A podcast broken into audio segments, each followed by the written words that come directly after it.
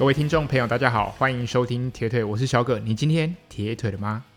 今天这一集的节目呢，是提早一周录制好了，也就是说，今天节目播出的时候，其实一个礼拜前呢就已经先录制，然后我是预测排程的方式，让节目能够顺利的在每个礼拜都能够更新。那主要是因为工作的关系啦，所以这一集的方式就是用呃提早预录的方式，等于是一个礼拜要录两集。对，这对我来说算是负担蛮大的。不过呢，我还是希望节目可以固定，尽量维持每个星期都能够诶更新一次。毕竟，如果我是一个诶有在听 Podcast，但我自己也会呃固定听几档节目，也会希望呃每一期节目的主持人都也能够固定更新。毕竟不知不觉就是会觉得说一个呃节目能够成为一种陪伴，我觉得是一个。呃，很幸福的事情，所以我希望，如果我的节目有陪伴到你，不论是平常生活或者是训练的话，那我觉得我还是会尽可能的去固定更新。毕竟，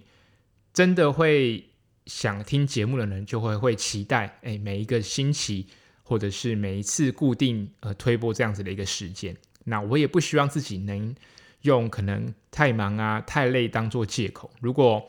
嗯、呃。我如果真的分享不出来，我就会跟大家说，OK，下个星期可能停更，可能要去准备比赛等等的，我会尽量的，还是会把节目呢能够做出来。好的，那节目呢，呃，今天这期节目主要是跟大家继续分享，哎，减法训练的，呃，里面的一些内容。那在谈到减法训练之前呢，想先跟大家谈谈，就是五月二十一号在斯洛伐克所举办的 Challenge 世界锦标赛。那这场比赛呢，是我二零一八年时候有去参加过。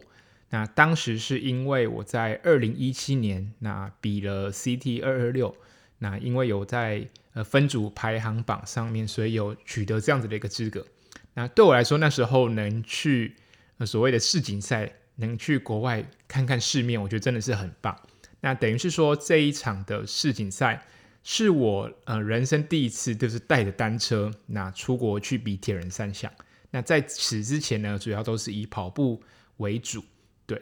那在这场比赛呢，跟大家稍微分享一下，我因为就觉得这场比赛呃蛮特别的。那我想呃今年应该也有蛮多人有取得这样子的一个资格，在考虑要不要去，或者是说，诶，如果真的要去，有哪一些地方要注意的？那首先呢，先从比赛的路线来跟大家分享好了。那它这场比赛主要路线，你游泳的部分呢是由多瑙河，那骑车的部分呢，主要是以骑平路，也就是多瑙河的河畔旁边为主。对，它就是骑一个 ㄇ 字形，就是去程回程就刚好九十公里。那在骑车的部分呢，风很大，那主要的风景呢就是呃乡村的风景，不会说。呃，特别的有趣，对，但是我觉得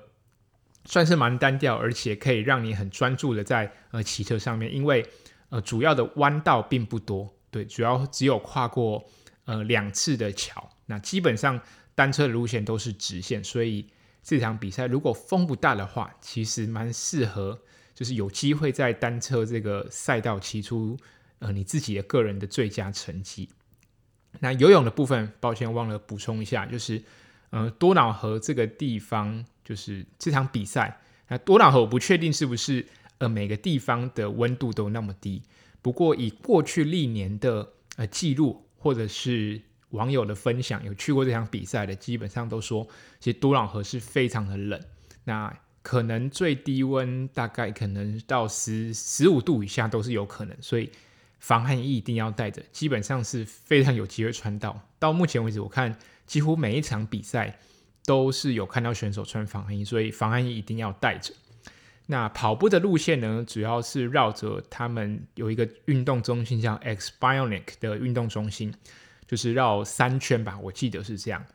那这个跑步的路线，我觉得地形上面这个蛮丰富的，除了有我们常见的柏油路之外，那跑。河堤还有赛马场，因为那个那个运动中心有个赛马场，它那个路段蛮特别，它跑起来算是软软的。那另外还有草皮的部分，所以它跑步的路线地形上面是蛮丰富，然后有稍微有些许的起伏。然后大家要注意的是，如果比这场比赛，因为刚刚提到多瑙河其实是呃非常的低温，那在单车的部分，我觉得没有到很热，不过到接近中午的时候，跑步的时候呢，就可以感受到，就是大约五月，就是斯洛伐克，就是感觉到夏天的那样那样子的一个来临，就会其实跑步的时候是蛮热的，对，所以这个部分呢，可能是要稍微注意一下。那如果呃明年应该是明年吧，对，就是你有想要取你取得资格呃想要参加的话呢，我可以给大家一些出国比赛的一个建议。那首先呢，呃出国比赛，尤其是铁人三项，我非常建议就是可以嗯、结伴旅行。如果你刚好有认识的人要去，我觉得你们可以一起规划行程，这样当然不一定是全部的行程。呃，一起跟，那至少就是从台湾出发到比赛结束的这段时间，如果可以一起行动，我觉得是不错的。那为什么会这样子说呢？那接着就来跟大家谈谈交通的部分。第一个就是，嗯、以机票的部分来说，呃，一般人都是买飞维也纳的一个机票。那这个机票呢，主要就是华航有做呃直飞。那第二点呢，就是。因为要租车，所以如果大家可以结伴旅行，那如果你可能是两个两个去，可能夫妻档去这样子，那可能四个人就可以租一台车。那一台车放，其实行李加单车就非常紧绷，它可以租大一点点的车，然后放呃四人到五人的行李这样子，可以省一点钱这样。那其实租车就是从维也纳机场。到就是比赛的会场，虽然呃比赛的地点在斯洛伐克，不过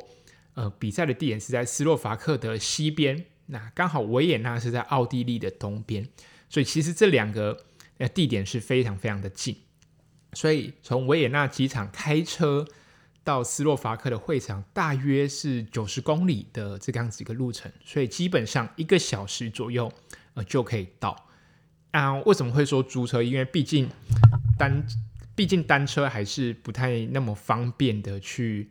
呃，可能搭乘大众交通工具，所以像我当初，呃，不懂，没有找到就是旅伴，所以我就是搭火车的方式，然后中间还要转车，就有点麻烦。不过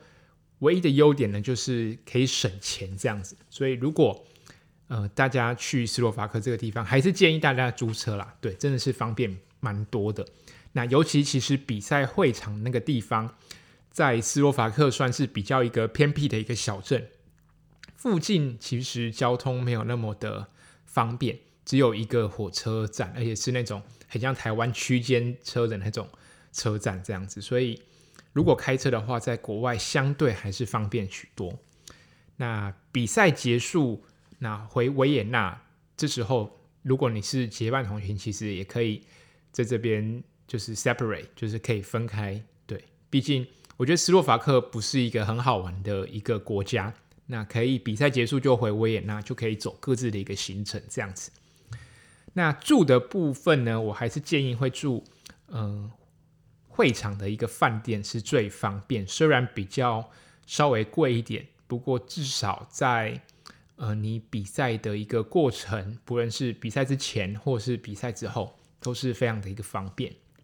那我刚刚有帮大家用 Airbnb 看了一下，那周遭附近的住宿其实附近也只有一间有 Airbnb。对，那用 Booking.com 的话，附近还有另外一间，我那当初就是住另外一间比较呃旧的一个饭店，但也不会说不好。对，那就是稍微有一点点的距离。那我自己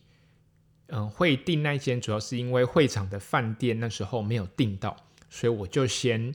做呃，就是只能事后去订会场呃周边的其他的一个饭店这样子。那住宿那边刚刚提到，其实比赛会场附近算是一个蛮偏僻的一个小镇，不过还是有一些超商，对，但整体来说并不算太热闹这样子。那玩的部分呢，可以跟大家分享一下，就是你比赛结束，你回维也纳之后，其实可以在出国之前先买交通联票。就是你可以去呃搭他们的火车，应该算是高铁吧。那那个就是很多直达的快车这样子，像是去布达佩斯或者是捷克布拉格。那其实现在布拉格华航也开始有直飞了，所以你也可以从维也纳进，然后从布拉格回台湾，其实也是 OK 的。那另外你还可以去哈尔斯塔特，我觉得哈尔斯塔特是很棒的地方，不论你是从呃奥地利就是维也纳地方过去。或者你可能是诶九月要参加柏林马拉松，其实那时候去哈尔斯塔特，其实从德国过去也是非常非常的呃方便的。对，那哈尔斯塔特就是有一个全世界最美丽的小镇之称，不论你什么季节去呢，它都有不同的美景。那我那时候去哈尔斯塔特，就是可以在那边跟他们租越野单车，对，就是 MTB。对，那他可以骑着那个河畔，河燕哈河的，它的河畔不是柏油路，是那种碎石路。对，那骑他们的 mountain bike 可以骑他们很 gravel 的那个路线，是非常的享受。这样，那我当时住维也纳的时候，是住在一间台湾人的公寓，不过看了他们的粉丝专业，他们二零二零就因为疫情的关系就。决定暂停营运了，这样子。不过那个是公寓啦，就是比较像 Airbnb 这样，不是一般的饭店。那如果呃五月要去斯洛伐克参加呃比赛的这个铁人，还蛮推荐大家可以在行李里面放了小电风扇，因为呃东欧他们的饭店没有习惯装冷气，除非你住的饭店是呃比较高级的。那如果你是住一般的饭店，我当时去是几乎没有冷气，所以如果遇到真的很热的时候，还是会蛮受不了的。那维也纳这个地方也很多适合跑步的一个地方，就是他们有很多的建筑都是，呃，还是很古老、古色古香。就是你在维也纳跑步会有一种跑到呃古老世界或者是那种童话世界的一个感觉。对，那在这边一些旅游的。呃，建议来跟大家做一个分享。好，接着呢，就到今天节目的一个重点，也就是回来谈谈《减法训练》这一本书。那这本书，不知道大家上一集听完之后，诶，有没有不同的一个感想或者是感觉？那我自己，呃，再重新，就是因为我我录节目之前，还是会重新写下来我今天要的，嗯、所说的一些重点。那每一次看都会有。不同的感觉，对对，训练上都会有一种呃不同层面的一个思考。那我觉得这本书真的很棒。那很多东西呢，没有完全的在节目说出来，很多东西也蛮推荐大家真的可以买这本书来呃翻翻看。对，那很多东西可能是对你有帮助的。好，那接下来呢，要谈到书中里面谈到几个我觉得不错的一个重点。首先呢，就是他有谈到。训练量和训练强度不可同时提升，通常一个上升，也就是也就是说，如果你今天的训练量提升，那你的训练强度可能要下降。那如果你今天是做一个呃维持训练强度，那你要提升训练量，这时候你身体的压力会增加。那如果你同时增加你的训练量跟你的训练强度，这样其实在训练上是属于比较呃极端的一个状况。那这时候，我们的身体就会容易产生疲劳或者是受伤这样子。那我觉得这部分，我就是从自己的训练经验来看，我觉得呃讲的是很正确。但是我觉得这还是要依照选手本身的条件去考虑，或者是你当下呃在训练周期的呃，你可能训练到呃某一个周期。那如果你是越靠近呃，比赛我建议相对还是保守一点，呃，比较好，可能以呃比赛的强度为主，那尽量的能够提升量。当然，我这里可能是指呃以二二六的训练，对我呃这一次呃所谈的经验呢，就是以铁人三项，然后一一三二六的一个训练为主。那当然，如果你是练不同距离或者是不同项目，我觉得那个都是要另外考虑的。那通常我自己感受到的，呃，身体给我的回馈啦，就是如果呃强度增加，那这样子对我身体造成的疲劳比量增加还要更大一点。也就是说，我今天可能强度增加，我需要恢复的时间比增加量还要多。嗯、呃，对，目前就我看来是这样。或许也是因为，诶，我的身体是其实呃耐力是比呃速度还要好的一个选手，所以当量增加的时候，其实对我的身体负担反而没有那么大。那如果去增加一些速度或者是瓦数，当提升质量的时候，我的身体就会受到影响比较多。那当然，这也意味着。哎，增加质量对我身体的刺激是比较大的。OK，那接着来提到，他书中有写到，他说有时候最简单的方法，因为可以出错的环节最少，反而最容易成功。那我觉得这有点像是我们在做室内训练一样。我觉得室内训练就是像建立在哎这句话的上面。你骑训练台，你就是可以降低在外面呃骑车的一个风险。那当然。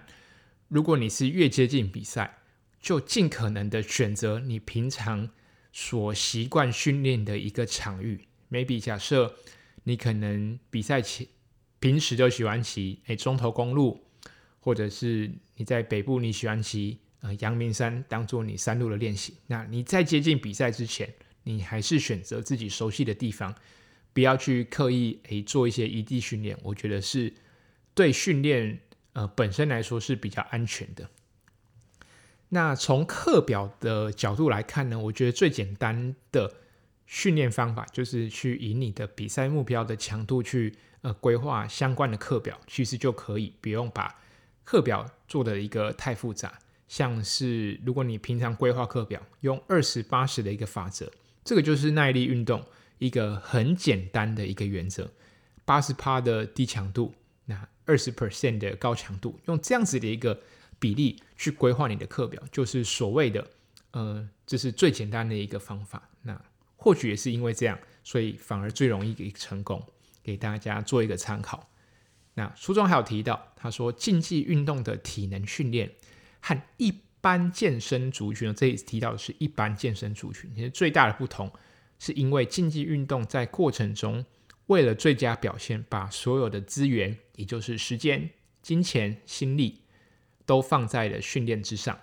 啊，游走在巅峰体能状态与过度训练的微妙界限。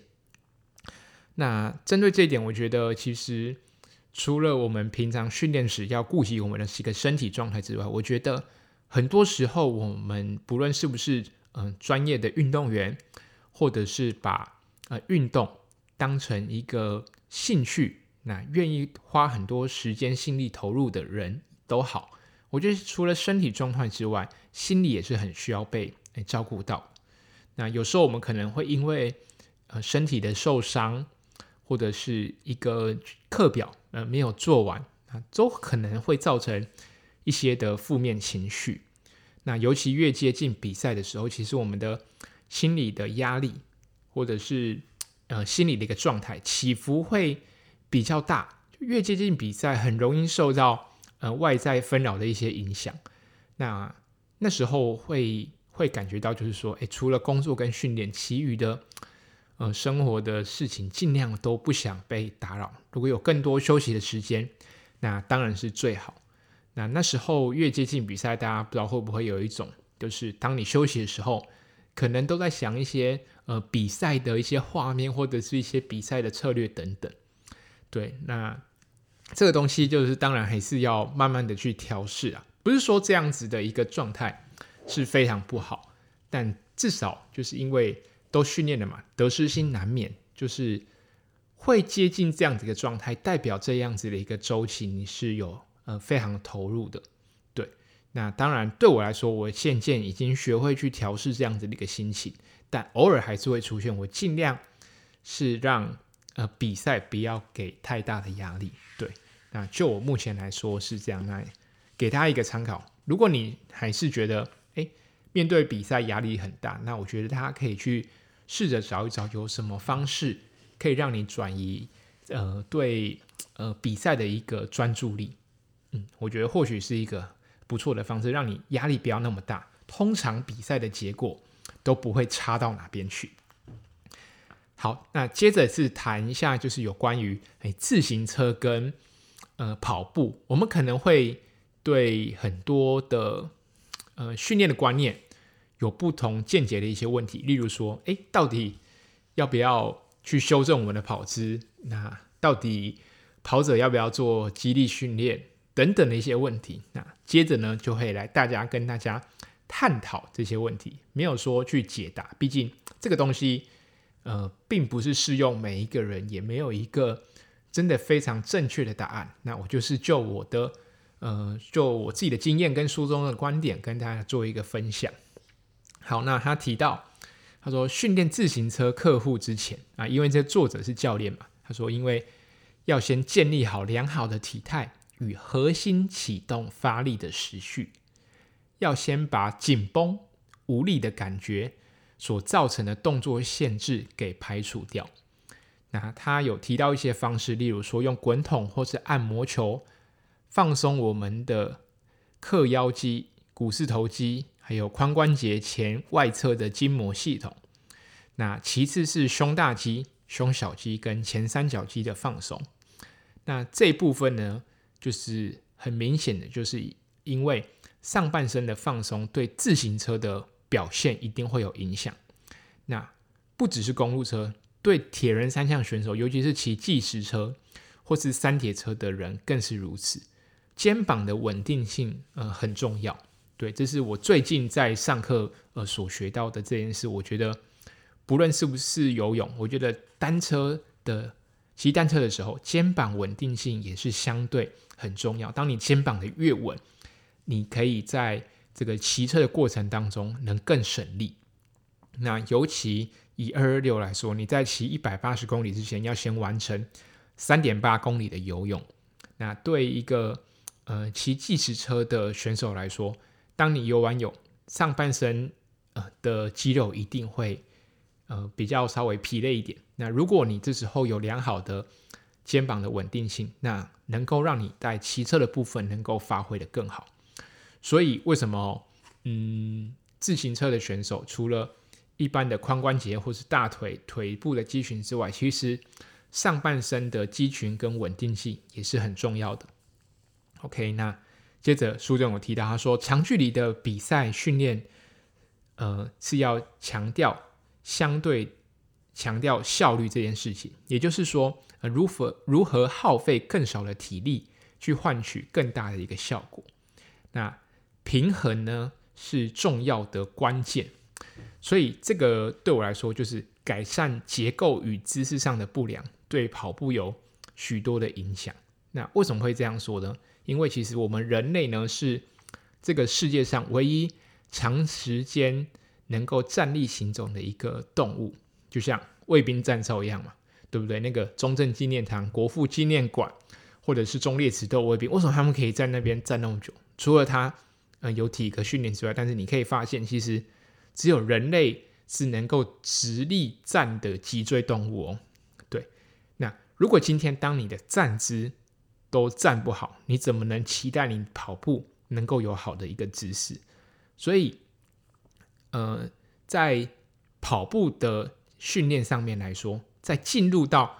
呃负重的肌力训练之前，如何找到或者是说改善身体的平衡是很重要的一个关键。如何让我们的一个身体结构跟姿态是维持在一个平衡的一个状态，那将对于我们的一个跑步效率。有着很深的影响。那像是我们可能会遇到一些骨盆前倾、过度的挺胸驼背，或是我们的肩关节、胸椎活动度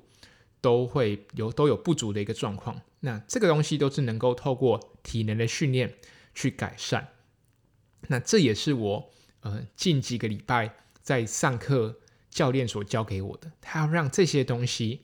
能够。透过自身的一个方式去改变它，让我们的身体对于这些不良的动作，或者是呃结构上看起来是不好的一个动作，能够靠自己的一个方式去处理掉。对，那书中有提到，他说人体的外形会因应功能而去做改变，所以为什么我们可以看到非洲的呃跑者，或者是专职的马拉松选手？或者你也可以看到，所谓在自行车上面有爬坡的选手，他们身体都是比较呃清瘦比较轻薄的。对，他不是说哦，他就是很瘦，没有肌肉，不是。那书中有提到，为什么像呃专职的跑者他们会那么的、呃、瘦？他说，因为跑者他为了降低冲击力和更高的一个散热效率，所以他长时间、长期的训练下来，他留下在身体里面的肌肉呢，就是精实而且具有高效能的跑步肌肉，所以他才会看起来呃相对于一般人来得更消瘦。所以长跑选手的肌力训练是应该是以力量耐力、快速力量、反应力量为主。而并不是要去追求所谓的一个呃肌肥大，对。那在呃这样子的过程当中，呃，跟大家分享就是说，像我的教练教我的就是，你先不要追求所谓的哦，真的要很大重量哦，你去追求你的一个呃最大力量可以做多少？你要先追求的是，呃，你能够在某一个重量之前能达到身体状况的一个平衡，然后去追求你肌群呃爆发的练去去练那个所谓的呃反应力量，那些快缩肌等等的，那这个东西才是对我们身体或者是说呃对跑步来说有帮助的一个呃激励跟训练这样子。那累。不是进步的保证。如果能用不累的方式达到相同的效果，那这时候的训练就是一个好的训练。为什么呢？因为我们有更多的体力可以去练我们的一个专项的体能，像是我们可以练我们的铁人三项，或者是我们可以得到更多的一个休息。那同时呢，让训练的效果能够更加的转化成我们所需要的一个能力。好，那。接着来谈到呢，呃，书中有提到，说体能教练最应该帮忙跑者做的，同时也是最难做的，就是改善身体的弹性训练。那书中有提到，他说弹性弹性能的训练呢，区分四种能力跟七个阶段，这边我就不做多做赘述呢。那书中有提到，这个弹性能的训练是跑步选手必须长期投资的一个训练项目。像是教练本身应该要对于绳梯、栏架或者是基础的马克马克操有相当程度的一个掌握，那以及你对呃你的学生的动作敏锐度的一个观察，这样子，也就是说，嗯、这个弹性的训练能够提升我们跑步的一个经济性，那保持肌肉的弹性，那避免僵硬，同时能够降低受伤的风险，那提升我们肌肉的一个稳定度。那相关的细节呢，大家可以去看书，这样子，我觉得是里面可以谈得相对更细，这样子。那另外呢，书中还有提到，他说跑姿是人体现阶段能力的自然展现。那你去硬改这个动作呢，是不正确的。那如果觉得姿势不理想，可以透过身体素质的改变，去让它的硬体有机会做出你想要的动作。而最后，人体会做决定，不用强迫。那这个部分跟我自己对于跑姿的观念是比较相近的。对，对我来说啦，嗯、一定有一个很好看的跑姿，或者是你看起来很舒服的跑姿。但那样子的一个跑姿，呃，你可以看到一些精英选手跑步的样子。对，那样子的一个跑姿是很舒服，但是并不是每一个人都可以马上。达成那样子的一个状态，对，那你要说那些精英选手是不是他们为什么跑姿那么漂亮？是不是刻意调整出来？其实也不是啊，他们就是当他们程度到那边的时候，他们表现出来的跑姿就是那么漂亮。所以在上一集有提到所谓的流畅性很重要，当你跑步有流畅性，你的身体呢就会学会放松。那当然不止跑步。包含你骑车、游泳的时候，当你能做出一个流畅动作的时候，你的身体其实是放松。那也只有在身体放松的时候，才能做出呃你看得到的那样子的一个流畅感。那我们的身体呢，其实会随着我们的训练呃往上的提升，有训练嘛，一定会改变。那对于一个跑马拉松的选手，或是一个跑一百公尺、两百公尺短距离的跑者，身形或者是跑姿一定会不同啊。那你怎么能去两百公尺或者应该说短距离的选手有他们的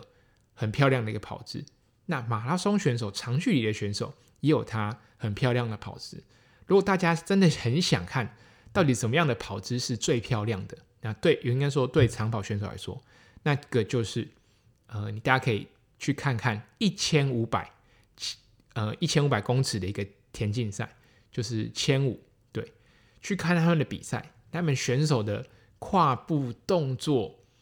就是非常的精美跟精确。对他们都说，世界上最完美的跑姿就是出现在一千五百公尺的一个呃田径赛里面。那这个跑姿是一个自然的过程，但是相对的，我们也可以靠训练来去做改善。所以，对于跑姿这个东西，其实在嗯这个跑步界也好，或者是呃耐力运动界，也就是一个大家很常常拿出来讨论的话题。对，当然这个东西没有绝对的正确或者是呃错误。当然，就是就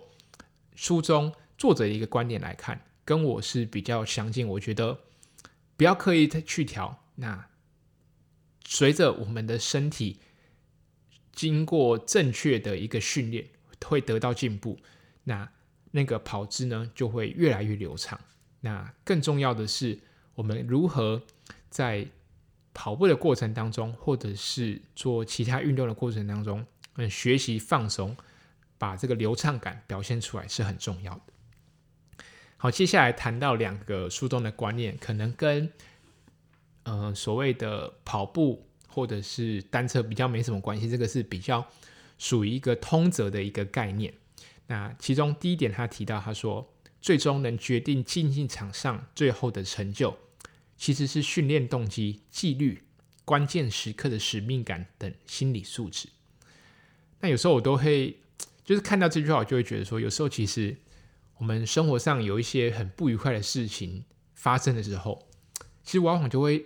越想在运动表现上追求更好。或许是因为很多生活的不开心，并不是我们自己所造成的，而是。别人造成，或者是我们不可控的因素，但其实运动这件事情本质来说，对呃一个选手来说，是他可以呃控制，或许也是他在生活当中唯一能去控制的。那呃，在 Netflix 有出过一集的纪录片是谈 Kobe Bryant，那其中有一个画面，我真的是很印象深刻，就是他在。呃，美国梦幻队就是他们要去打奥运的比赛，那时候美国忘了是输了哪一场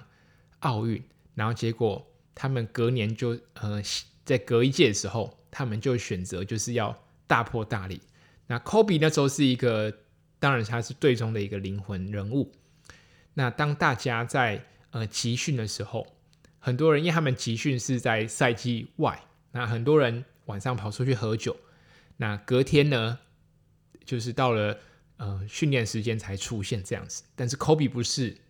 ，Kobe 他选择的是，他根本不会去参加其他的一些 party 或者是非球类的一些活动。他很早就睡觉，他想要获得一个最完美的一个状态。那他早上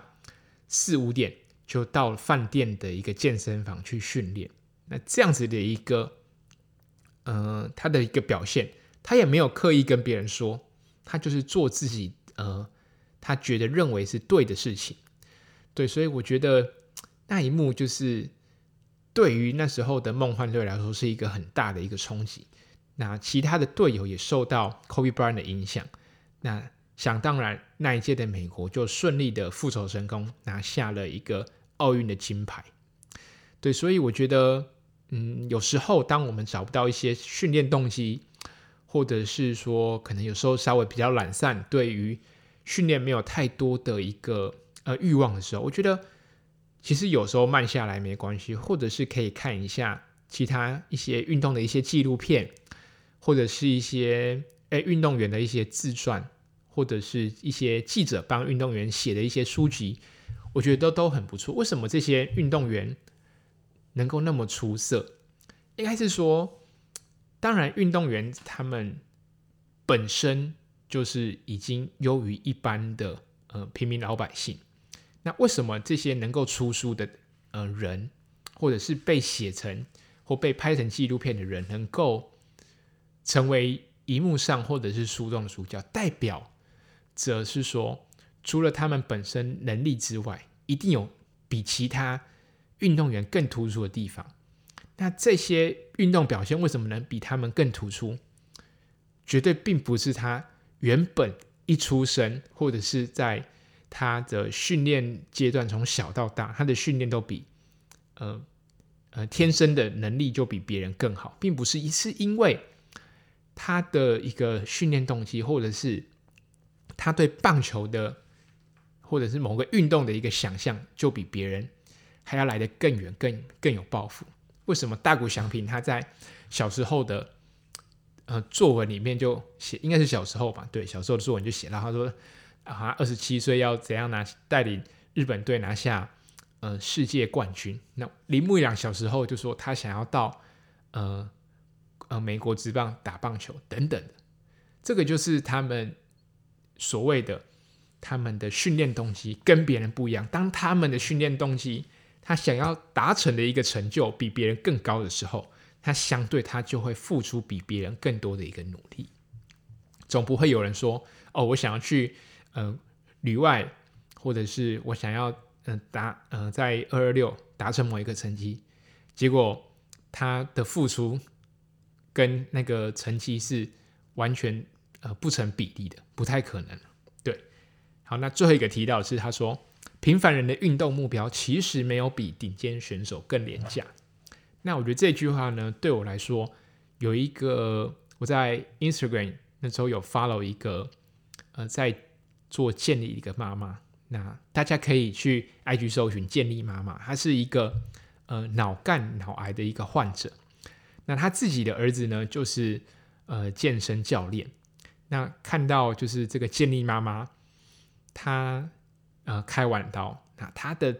我不确定是不是第一堂课，但是绝对是刚开始的几堂课。他是在病床上从学习站立开始，那一直到。他能从病床到这个健身房去参加这样子的一个比赛，他儿子推着轮椅，然后带他上场参加比赛，这个过程有被拍成影片，我觉得很感动。所以有一句话是这么说：“他说不是因为老了跑不动，而是因为不动所以变老。” OK，那希望就是呃减法训练这本书，呃书中的一些观念跟内容，能够让大家对训练上有不同的启发。最后还是要回归到一句话，就是说，呃，这个训练本身很多都没有对错，嗯，只有在当下是不是做最适合你的一个方式。好的，今天的节目就到这边，我们六月再见喽，拜拜。